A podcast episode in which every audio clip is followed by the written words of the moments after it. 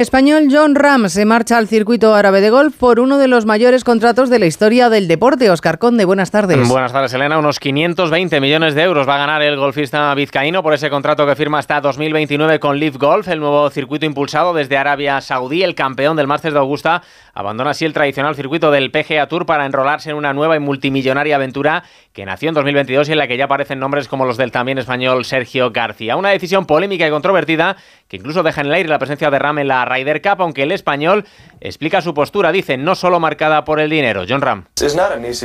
No ha sido una decisión fácil, era una gran oferta. El dinero es importante, pero yo no juego al golf por el dinero. Como padre, como marido, como hombre de familia, tengo que darle a mi familia las mayores oportunidades y los mayores recursos económicos posibles.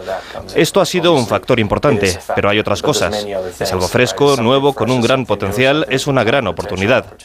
Ya en el mundo del fútbol, la Copa del Rey nos dejó ayer una nueva sorpresa en esa segunda ronda con la eliminación del Cádiz a manos de un segunda federación como la Arandina. 2-1 ganaron los burgaleses sobre un embarrado césped que hizo que se jugase con muchas dificultades. Satisfecha con la clasificación en Radio Estadio Noche, la presidenta de la Arandina, Virginia Martínez. Muy feliz, estamos muy contentos de poder vivir esta experiencia, de poder vivir el recibir a un equipo de primera en Aranda y encima obtener la victoria, pues es una pasada. Pues estamos todos elucubrando, estamos diciendo a ver quién toca y si toca uno u otro, de toque cual toque, es eh, un equipo de Supercopa. No podemos pedir más. Esperamos al sorteo y, y, seguimos viviendo el sueño. Se celebra el martes ese sorteo de 16 de final. Arandina y Barbastro, los dos equipos de Segunda Federación, quedarán emparejados con dos equipos de Supercopa de España, Real Madrid, Barça, Atlético y Osasuna. Los otros dos serán para alguno de los cuatro equipos de Primera Federación presentes en esta ronda, Castellón, Lugo, Málaga y Unionista. Recordar que superaron también ayer sus eliminatorias, Athletic de Bilbao, Girona y Celta, además de Elche, Eibar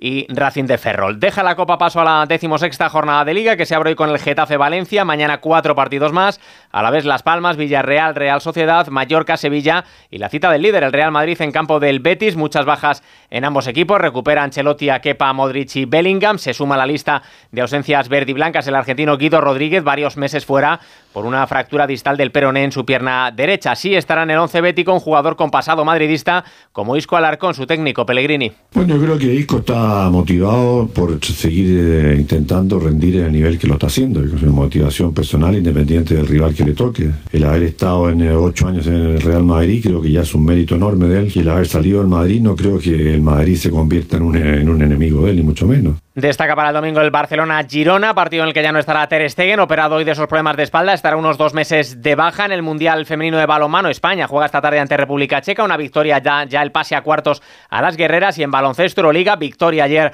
del Real Madrid en cancha de Panathinaikos, se juegan hoy el Barcelona-Fenerbahce, el Basconia Estrella Roja y el Asbel Valencia. Ese vuelo, la suerte me sentó en el 34D y quiso que en el 34E fuera Marina, una chica con muchas ganas de hablar y 12 horas